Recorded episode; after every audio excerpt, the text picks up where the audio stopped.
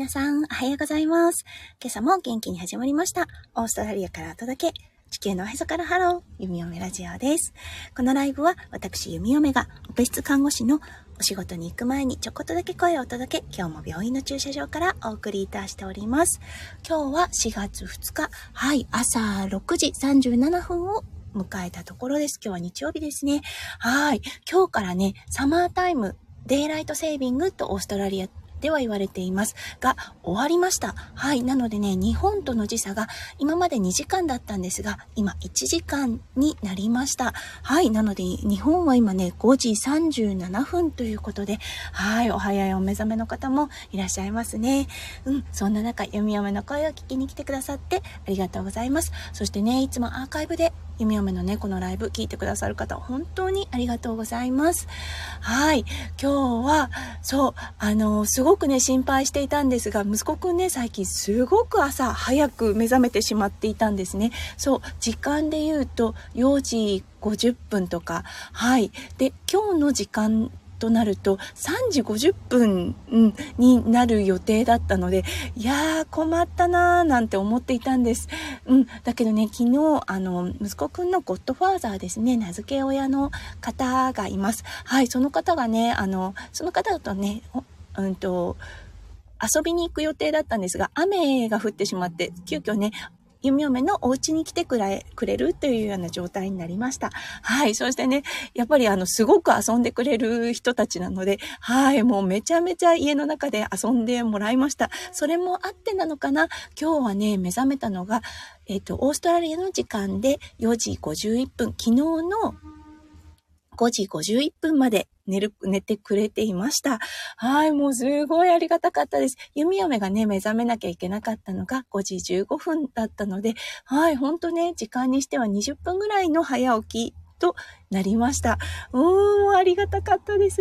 そしてね、先週までもあの、このライブをしてる時だったんですが、真っ暗な中でのライブだったんですけれども、うん、今日から、はい、もう、あの、日の、日が、うん、今日はね、ちょっと曇り、そして雨なんですけれども、うん、あのもう日が照っている状態、もう日が昇っている状態です。あー、竹さん、おはようございます。早さいですね。はい。今日からね、1時間になったんです。サマータイム。デイライトセービングが終了したので、はい。あの、時差が1時間となりました。うん、それでも5時30、5時40分ということで、お早いお目覚めですね。お仕事、お疲れ様です。はい。今日もマルシェですかね。それとも今日は、あの、ね、うんと、もう朝のお仕事を始められているのでしょうか？はい。夏みたいですね。たけしさん、神奈川も、えっ、と、朝は雨でした。ああ、そうなんですね。雨、そうですよね。うーん。あ、じゃあ桜散ってしまいますね。もう散ってしまったのかな？うん。ねえ、なんか、今ちょうどね、読み嫁のあのお仕事を一緒にしてる方が日本旅行14日間行っています。いい時期選んだなと思って、うん、すごい良かったなと思っています。はい。今日はね、教える難しさっていうのを、あの、ピックアップさせていただきました。はい。これだったんですが、先週の月曜日かな、お仕事に行った時だったんですが、うん、あの、弓嫁知らなかったんですけれども、生徒さんが弓嫁にね、弓嫁担当だったようなんですね。そう、通常だとね、あのオペ室の担当の横にその生徒さんの名前が書いてあるんですが、書いてなかったんです。なので、あ、今日あの、いつも通りの仕事だと思っていたんですね。そう、そしたらね、あの、えっ、と、看護学生さんの3年目の方ですね。もう来年から看護師になるっていう方がアロケートされていたんです。知らなかったんです。そしてね、あの、とても、うーん、なんて言うんだろう。あの、受け身の方だったんですね。はい。あ、誠さん、おはようございます。ありがとうございます。はい。あの、そう。うん、すごくね、こう、なんて言うんだろう。オーストラリアの方なんですよ。もうネイティブで、うん、普通の王子の学生さんだったんですが、あの、いかんせんね、今この2、4月、うん、3月の終わりっていうのは、生徒さんが多い時期なんですね。それはね、医学、医大の医学生も来てますし、そしてね、まあ、看護師さんの、あの、学生さんも来ています。うん。で、あの、カイザー、はい、帝王切開の担当だったんですね。うん、オペ室がそれになっていて、もう朝からね、看護学、あ、朝からね、医大の学生さんが2名来ていました。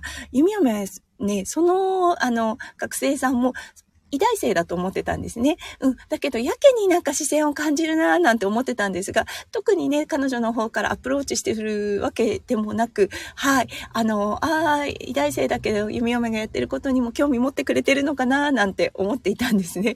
そしたらね、あの、そし、だけどね、なんか、随分本当に私のことを見てるなと思ったので、あの、あなたは医大生よね？みたいな感じで聞いたところ、いえ、違います。看護学生ですって言われてしまって、ごめんねって時間にして30分ぐらいだったかな。もう全くあの、無視をし続けた状態で、ひどい先輩ですよね。もうね、ああ、ごめんねと思ったんですね。うん、あの、特にだったんですが、オーストラリアにおいてはね、やっぱりあの、教えられる側だったんですけれども、普通だと生徒さんの方からね、アプローチしてくるんです。今日は、あの、あなたとバディを組ませて、組まさせていただきます。あの、看護学生の〇〇です。みたいな感じでね、言ってくれることが、うそうですねほ、ほぼほぼなんです。95%。特に王子の方ですね。どちらかというとね、アジア人だったりとか、あの、の方はね、ちょっと、こう、シャイな方が多いので、うん、あの、あと、なんだろう、こう、自分を紹介するっていう文化がない国の人たちはね、特にそうなん、あの特にね、挨拶っていうのはなく、あの、そーっと入ってくるような感じの人が多いんですね。弓嫁も昔はどちらかというとそんな感じだったかな。紹介、うん、自分自身を紹介するってね、なかなか結構ハードルがいるんですよね。そう。そしてね、ましてや、あの、目上の大先輩だったりするともう、今言っていいものか、今言っていいものなのか、なって考えながら、はい。はい、ビクビクしながら挨拶をしに行った記憶があります。皆さんもね、一度や二度経験あるんではないでしょうか？はい。えっ、ー、と、あ、たけさんどうもいいですね。そうなんです本当に。そう。それでね、あ、ごめんね、無視しててって。うん。あの、あ、知らなかったの、今日あなたが来るなんてっていうことでスタートした一日だったんですね。そしてね、この、看護師さん、あの、麻酔の、うんと、麻酔の勉強というか、初めての日だったんですね。はい。あの、だけど、オペ室自体はもうね、あの、機械出しの方で2週間、そして回復室、リカバリーの、リカバリー室の方で1週間、もう4週、うんと、3週間は、もうあの、オペ室の環境にいるような状態で、うん、あの、全くね、ま、右も左もわからないというような状態ではなかったんですね。ただ、麻酔看護師のお仕事を見るのは初めてといったような状態だったんですよね。そう。それでね、えっ、ー、と、最初、うん、えっ、ー、と、最、たけさん、最初でむ最初って難しい。そうですよね。最初難しいんです。ね、特にすごくあの、忙しくしてそうな場合ですね。そう、あの、なかなか割込んでいけないですよね。嫁もそのタイプだったんですよね。うん。そう、なのでね、最初無視し続けた30分。はい、すいませんって感じなんですが。うん、それでね、あのまあ、最初がね、ちょっとスタートが悪かったので、あの、なるべく気をかけるように、そしてね、あの、すべての作業において説明っていうものを加えたんですね。ただこの看護師さんになる看護学生さん、もうもしかするとね、麻酔看護師に、を全く興味がないのかなっていう感覚を受けました。うん、あの、仕方ないから、そう、あの、どうしてもローテーションで回らなきゃいけないかだからいるっていう感じだったのかな。興味がないっていうのが、あの、感覚として得られました。うん、あの、やらされてるからいるというような状態ですね。そう、それも、そういう看あの看護師さんもいます。はい、あの、特にね、うんと、インターナショナルスチューデントですね。はい、はもう、あの、看護師になるイコール、永住権の道が開けるから、あの、資格として取るっていう子もいます。うん。ただこの子はね、OG の子なの、オーストラリアの子なので、うん、そうではないと思うんですが、もしかするとね、違う科の方に興味があるのかなって思いました。うん。そういう方、そういう子たちをね、教えるのは難しいです。なんとかしてね、一日をつまらないもので終わらせたくないなって思うのがね、あの、せっかく来てくれたし、せっかく声があってね、こうやって100、あ、50人ぐらいいる麻酔看看護師の中からね、弓嫁を選んでもらったわけなので、うん。そう、だからね、なるべく、知れ、うん、面白いだろうなって思うことをね、あの、教えました。そしてね、やっぱり新人さんを教えるときに、そう、看護学生っていうのはね、知識がもう詰め込まれているような状態です。ただね、点と点が結ば、結ばさらってない。あれ、なんていうんだろう。これ、すごい岩手弁が出てしまいました。点と点が繋がっていない状態ですね。そう。だからね、その点と点をつなげる作業のお手伝いを質問形式で弓嫁は教えるようにしています。そう、だからね、シナリオを作り出して、その時あなた、もしあなたが麻酔看護師だったらどんなことをする？